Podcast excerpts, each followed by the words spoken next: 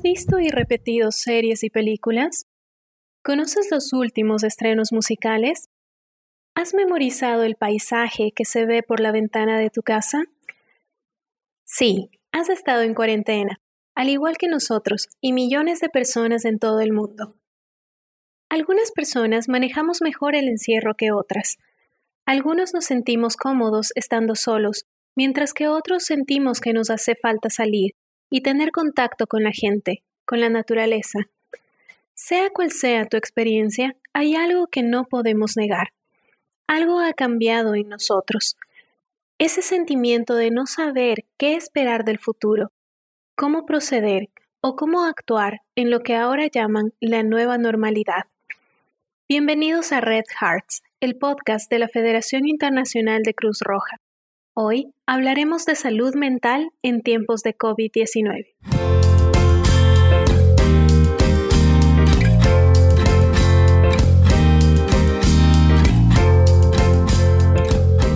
Hola queridos oyentes, mi nombre es Carla Guananga, voluntaria de Cruz Roja Ecuatoriana apoyando al equipo de comunicación de la Federación Internacional de Cruz Roja.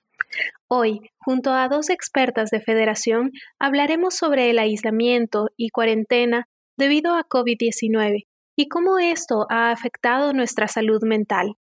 Me acompaña Gracie Trejo, oficial de salud mental y apoyo psicosocial en emergencias de la Federación Internacional de Cruz Roja. Bienvenida. Hola Carla, sí, muchas gracias por la invitación. Gracie, como hablábamos al inicio del programa, la situación de aislamiento y cuarentena ha sido algo nuevo para todos y nos está afectando de diversas formas. ¿Cuáles serían las señales para conocer que el aislamiento me está afectando? Sí, Carla, vamos a descubrir ahora cuáles son esas señales eh, que nos pueden indicar que el aislamiento nos está afectando. Pero antes de contestarte a esta importante pregunta, quisiera conectar con algo que has comentado que es clave al inicio de tu conversación y de la introducción del programa. Cada persona lleva eh, mejor o peor el encierro que otras porque todos somos diferentes. Y con esto estoy totalmente de acuerdo en lo que has mencionado. Quisiera agregar que debemos tomar en cuenta que hay unos factores que van a influir en cómo llevamos el encierro. Mencionaré dos. El primero puede ser, por ejemplo, la edad. Por ejemplo, los niños pueden llevar el encierro de diferente manera, los niños y las niñas que repentinamente han dejado de ir al cole y están ahora siempre en casita. También puede ser diferente como lo llevan eh, el encierro los mayores, que están en más riesgo de contraer el virus y pueden estar un poco más estresados pensando en que pueden contagiarse. Otro factor que también queremos mencionar es el género puede ser diferente como las madres que están atendiendo el hogar, las clases de los hijos y a la vez están teletrabajando, eh, llevan el encierro a cómo lo llevan otros miembros de la familia. Lo que sí es bien cierto, Carla, es que todos debemos estar atentos a las siguientes señales para detectar si el aislamiento está afectando de manera negativa nuestro bienestar. Debemos estar atentos si no podemos dormir bien, si no queremos comer, si tenemos pensamientos negativos y pesimistas constantemente, si estamos desanimados, si sentimos tristeza continuamente, si perdemos la esperanza. También tenemos que estar atentos las personas que sufran cualquier enfermedad crónica, por ejemplo, de tensión alta, que esta podría descontrolarse y puede estar asociada a esos pensamientos que podemos tener y los temores. Eh, también los niños más pequeños pueden estar más inquietos, llorar más. En el caso de los adolescentes, puede ser que los veamos con un poco más de mal humor o estar más aislados. Estos podrían ser algunas de esas señales, Carla, a las cuales tendremos que prestar atención. Entiendo. ¿Y qué podemos hacer para enfrentar esas emociones o situaciones? Bien, Carla. Eh, lo que le podemos comentar a todos los oyentes, que lo primero que hay que hacer es saber que es normal que sintamos temor, rabia, ira o tristeza o inquietud ante cualquier evento desconocido como lo está haciendo el COVID-19. Es algo normal sentir todo esto. Es una respuesta totalmente humana el sentir. Lo segundo es aceptar estas emociones y como tercero es saber detectar cuando las mismas se están transformando en algo fuera de lo normal y que empiezan a generarme malestar. Vamos a mencionar eh, algunas de estas estrategias que pueden servir para que gestionemos estas emociones que nos pueden estar generando un malestar. Entre ellas puede ser hablar de nuestras preocupaciones con un amigo, un familiar o persona que nos genera empatía y confianza. También está meditar y reflexionar. Muy importante establecer una rutina diaria que nos ayude a mantenernos ocupados. Esta eh, acotación aplica tanto para los adultos como para los niños. El hacer la rutina nos va a ayudar mucho. En estas rutinas también se recomienda que incluyamos actividades que promuevan la alegría, el bienestar y la esperanza, como pueden ser hacer ejercicio, bailar, dibujar y escribir. Estas son unas pequeñas de las recomendaciones que les podemos dar a los oyentes de lo que pueden hacer para sobrellevar estas emociones y estos sentimientos que podemos estar sintiendo por motivo de la eh, cuarentena y aislamiento. Muchas gracias, Gracie. En algunos países también ya se está saliendo de la cuarentena y hay personas que seguramente sentirán miedo de volver a su rutina. ¿Qué consejos podrías darles en esta situación? Bueno, bien como lo has dicho, la nueva normalidad está generando inquietud en las personas, más que todo asociado al temor de que al salir de casa puedan contagiarse o contagiar a sus seres queridos al regresar a la misma. Siendo este temor, por una parte, una respuesta normal de los seres humanos a lo nuevo.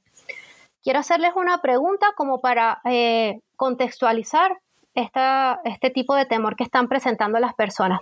¿Ustedes recuerdan cuando aprendieron a montar la bici? Al inicio nos daba temor caernos, hacernos daño, ¿cierto, no? Pero a medida que fuimos comprendiendo cómo usarla, ya ese temor se fue reduciendo, comprendimos cómo utilizarla y lo importante que era utilizar el casco y las rodilleras para no hacernos daños al caernos o, perder a veces el, el balance, ¿no? Es decir, que a medida que recibimos información y practicamos con la bicicleta, nos volvimos más expertos. Entonces yo considero que lo mismo aplica a lo que estamos viviendo actualmente con el COVID. Estamos frente a una situación que desconocemos, pero poco a poco, gracias a las investigaciones de los profesionales, vamos comprendiendo cómo se comporta el coronavirus. También ya se ha comprobado la utilidad y efectividad del uso de las mascarillas, del lavado de las manos y de todas esas medidas de limpieza. Ahora bien, aún nos falta comprender algunas cosas más de este virus, pero lo importante es mantenernos bien informados a través de fuentes serias y profesionales y sobre todo oficiales que nos promuevan información clara y precisa. Esto nos ayudará a reducir ese temor. Mientras más comprendemos algo, menos temor nos va a generar. Sabemos que los cambios son difíciles, especialmente cuando no tenemos control sobre ellos. Y las recomendaciones que podemos brindar en este momento son, por una parte, readaptarnos y reinventarnos. Esto es algo que caracteriza a las personas, a los seres humanos. También recordar que si juntos seguimos las medidas de protección recomendadas, como son el uso de esas mascarillas, el lavado de mano oportuno, vamos a contribuir en gran manera a evitar contagiarnos o a nuestros seres queridos. También es conveniente que regulemos nuestra conexión a las redes sociales y medios de comunicación para evitar intoxicarnos con información sensacionalista y que es no confiable y alimenta el temor. Recuerden que buscar fuentes de información fiables nos va a ayudar a reducir ese temor. Es verdad, es cierto, Gracie. También eh, quería preguntarte sobre lo siguiente. Se ha difundido mucho la idea de que al salir de esta cuarentena deberíamos tener un nuevo título eh, profesional, deberíamos estar leyendo 20.000 libros, aprendiendo nuevas habilidades. ¿Está bien exigirse tanto? Bueno, durante la cuarentena podemos hacer muchas cosas para aprovechar ese tiempo libre que vamos a tener, pero siempre y cuando esta nos motive y exista un balance entre lo que queremos hacer nuestro día a día. Es decir, que lo que decidamos emprender hacer no nos represente una carga. Tenemos que verificar que todo lo que queramos planificar nos genere un bienestar y vuelvo a repetir, que no sea una carga pesada. También recordemos que cada persona marca las metas eh, que quiere alcanzar. Somos personas individuales y tenemos que tomar en cuenta que no nos tenemos que comparar con otros. Podemos hacer nuestro propio plan y, no, no sobrelimitarnos, sino que siempre que lo disfrutemos, pues y lo logremos, podemos hacerlo. También quiero decirle a los oyentes que es válido si queremos descansar durante este tiempo, escuchar música, compartir más tiempo con nuestros familiares si estamos pasando la cuarentena con ellos, aprender a cocinar o hacer nuevas recetas, aprender un nuevo baile o simplemente no hacer nada. Lo importante es saber encontrar el balance de nuestra rutina y que nos sintamos bien y en armonía. Dentro del tema de la exigencia, en redes sociales como LinkedIn, las personas comentan que con el tema del trabajo en casa sienten que no hay una desconexión con la oficina, que deben estar pegados al computador y trabajando más tiempo del normal. ¿Cómo desconectarse del trabajo? Carla, esta es una pregunta muy oportuna, porque hemos entrado quizás en la era del teletrabajo de una manera más globalizada y en una especie también de sensación de un sin parar. Antes de contestarte, me gustaría que analicemos juntos lo que puede estar pasando con muchas personas eh, que están sintiendo que están más pegadas al computador y trabajando mucho más que, eh, que antes. Al estar en casa por la cuarentena y haber interrumpido la rutina habitual que teníamos, como era levantarnos por las mañanas, bañarme, correr a tomar el bus, ir a la oficina, luego al gimnasio, ir por los peques al cole, quedar con los amigos, etcétera, etcétera, la mayoría de las personas repentinamente tienen un tiempo extra. Y si a eso le sumamos que la cuarentena les toca pasarlo solo, muchos hayan optado inconscientemente en llenar ese tiempo libre trabajando eh, de manera extraordinaria o muchas horas más, con la finalidad de inconscientemente quizás mantener la mente ocupada y a veces no se percatan de cuántas horas le están dedicando a esa actividad específica y cayendo así quizás en un círculo vicioso y en un sin parar. Dicho esto, pues vamos a darles unos tips a nuestros oyentes eh, y a los que están sobre todo teletrabajando desde casa para que puedan equilibrar su día a día. El primer paso es establecer, como hemos mencionado anteriormente, una rutina diaria que incluya por una parte las horas que vamos a dedicar a trabajar y que cumplan con el horario acordado con nuestros empleadores, dentro del cual recordaremos que se incluyan pequeñas pausas de 5 minutos cada hora para estirarse, descansar la vista, beber agua. Eso es muy, muy importante considerarlo. Por otra parte, Carla, la rutina tiene que incluir el tiempo de quererme. ¿A qué nos referimos con el tiempo de quererme? Es el tiempo de comer, descansar, tiempo de ocio. También puedes hacer una lista de actividades a realizar dentro de las horas de no trabajo o del tiempo de quererme como pueden ser leer aquel libro que tenías pendiente, ver las películas o documentales que tanto te gustan, iniciar una actividad nueva como pintar, escribir poemas, manualidades, todo aquello que te genere bienestar y te ayude a desconectar y recargar las pilas. Ahora, como segundo paso, y siendo la clave del éxito, es hacer el compromiso con nosotros mismos de cumplir nuestra agenda diaria y sobre todo de la parte de autoquerernos y cuidarnos. Buscar el balance es muy importante para garantizar que nos mantengamos sanos y esos son los tips que podemos darles a día de hoy a nuestros queridos oyentes. Gracias, Carla. Muchas gracias, Gracie. Definitivamente nos has dado maravillosos consejos para enfrentar este periodo de aislamiento y el tiempo que se viene a futuro también. Y si los adultos sentimos el encierro, también los niños, las niñas y los adolescentes, por eso queremos invitar a este espacio a Linda San Marco, especialista de apoyo psicosocial de la Federación Internacional de Cruz Roja. Bienvenida, Linda. Muchas gracias, saludos para todos nuestros oyentes y para Carla también. Linda, los niños y los adolescentes están pasando por un periodo difícil, también al estar en aislamiento. ¿Qué recomendaciones podríamos dar a los padres? ¿Qué actividades podrían realizar con ellos? Bueno, como sabemos, es un momento complicado para nuestros niños, niñas y adolescentes.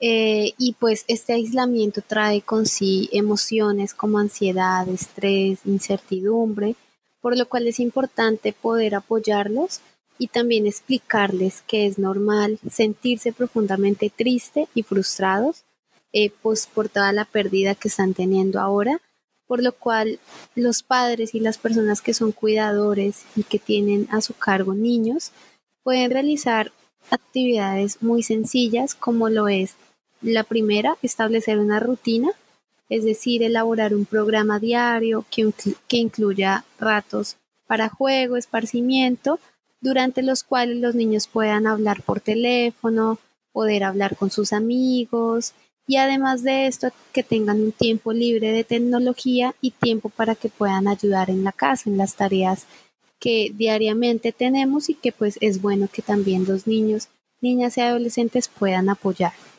Eh, este programa es importante que lo podamos realizar en conjunto, es decir, siempre tener como la opinión del niño y el adolescente para que sea un programa inclusivo. Por otra parte, está también elaborar mediante el juego un horario para poder ordenar las actividades durante la semana. Esto es muy importante porque puede aportar al desarrollo de las rutinas. Eh, ejemplo, incluir espacios para jugar, para aprender, para pintar, escuchar música, leer cuentos, pero también hacer juegos donde todos estemos como familia y recordar que estas actividades pues nos van a apoyar para poder ser más responsables y organizados. Como sabemos, nosotros influimos mucho en nuestros niños y en nuestras niñas, ¿no?